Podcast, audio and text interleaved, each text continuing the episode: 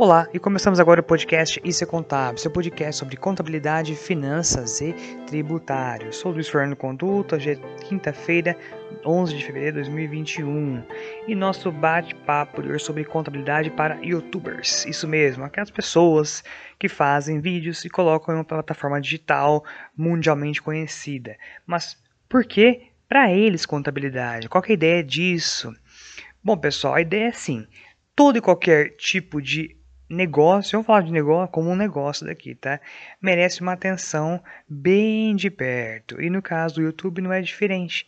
Essa atenção ela é relacionada também a valores recebidos do YouTube. Esses valores recebidos vêm em é, são convertidos do dólar para o real, por exemplo. E, e para essa conversão ali tem algumas cobranças de alguns, de alguns tributos, por exemplo, pode acontecer também tributar o IOF. E essa tributação ela é fiscalizada também acompanhada pela Receita Federal do Brasil. Ou seja, tudo que você faz né, no seu CPF, por exemplo, a Receita vai fiscalizar. Ainda mais se o dinheiro vem de fora do país, como é o caso do YouTube. Então, tudo que você faz no seu CPF é, é fiscalizado de alguma forma. Então, se você recebe uma renda do YouTube uh, na sua conta corrente, a Receita sabe que você recebeu, porque veio, uma, veio uma, um valor de fora do país. Tá bem? Então, atenção total a isso. Você é YouTube, por exemplo, atenção ao imposto de renda. Isso você tem que recolher ele ali uh, mensalmente por meio de um carnê-leão. E a tributação, qual é? A tributação segue uma tributação de pessoa física normal, de 7, de, tem a faixa de isenção, obviamente, mas vai de 7,5% tributação até 27,5% da sua renda, certo? Obviamente tem algumas deduções lá, mas é, em geral é essa a tributação em pessoa física. Então, por isso, esse é já é um motivo para, para, para o porquê da contabilidade, para ajudar a verificar. Será que realmente compensa eu continuar ainda recebendo como pessoa física o meu dinheiro vindo do YouTube, será que não compensa agora eu partir para abrir, por exemplo, um MEI e receber pelo MEI este, este valor vindo do YouTube? Então, são questões assim que são análises feitas junto à contabilidade.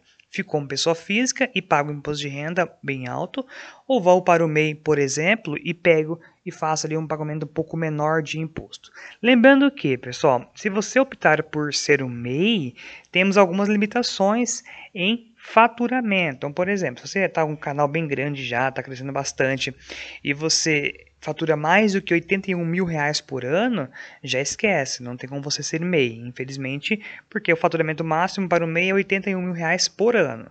Aí, se você fatura mais do que isso, você pode partir para uma empresa limitada, uma microempresa, por exemplo, recebendo 4 milhões e 800 mil até isso, no caso, até isso por ano, tá bem? Então, obviamente, a tributação vai ser um pouquinho menor do que na pessoa física. Então, olha só que interessante, você é youtuber, youtuber, né? Vamos dizer assim. Se você é pessoa física, tem uma baixa, baixo, baixo, baixo faturamento por enquanto, ok, dá para ser. Talvez, talvez ter compense mais a pessoa física. Mas se você já está com faturamento um pouquinho maior, mais robusto, pense com carinho e pense em se enquadrar como MEI ou como uma microempresa.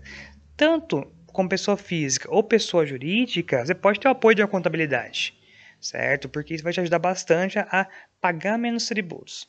Nós trabalhamos tanto, não é para conseguir ter nosso ganha-pão ali a pagar muito tributo? Não, a ideia é a gente minimizar o impacto tributário, pagar os tributos, que é devido legalmente, isso é, isso é óbvio, com, mas, mas com uma certa uh, tranquilidade e um alívio. Então, temos algumas formas de se proteger no pagamento desses tributos. Além de que você vai estar ali é, regularizado perante qualquer tipo de órgão de fiscalização, se for este o caso, tudo bem?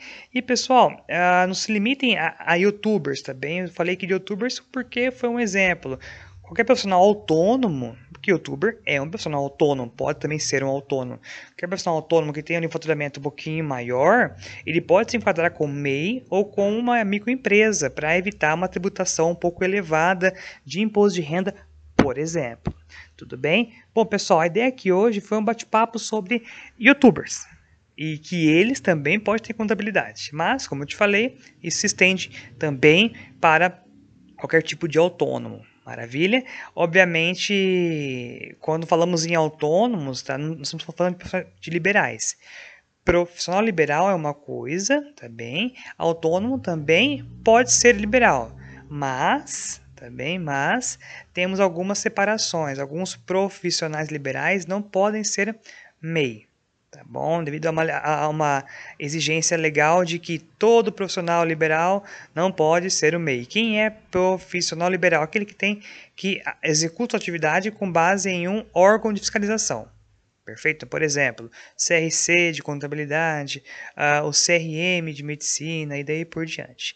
Maravilha? Então, se você é youtuber é, ou autônomo e quer conhecer um pouquinho mais sobre contabilidade para seu segmento, nos procure aqui na Capital Ativo, tá bem? Eu sou partner de contabilidade da Capital Ativo e batemos um papo sobre isso também. Valeu, forte abraço a todo mundo e até mais.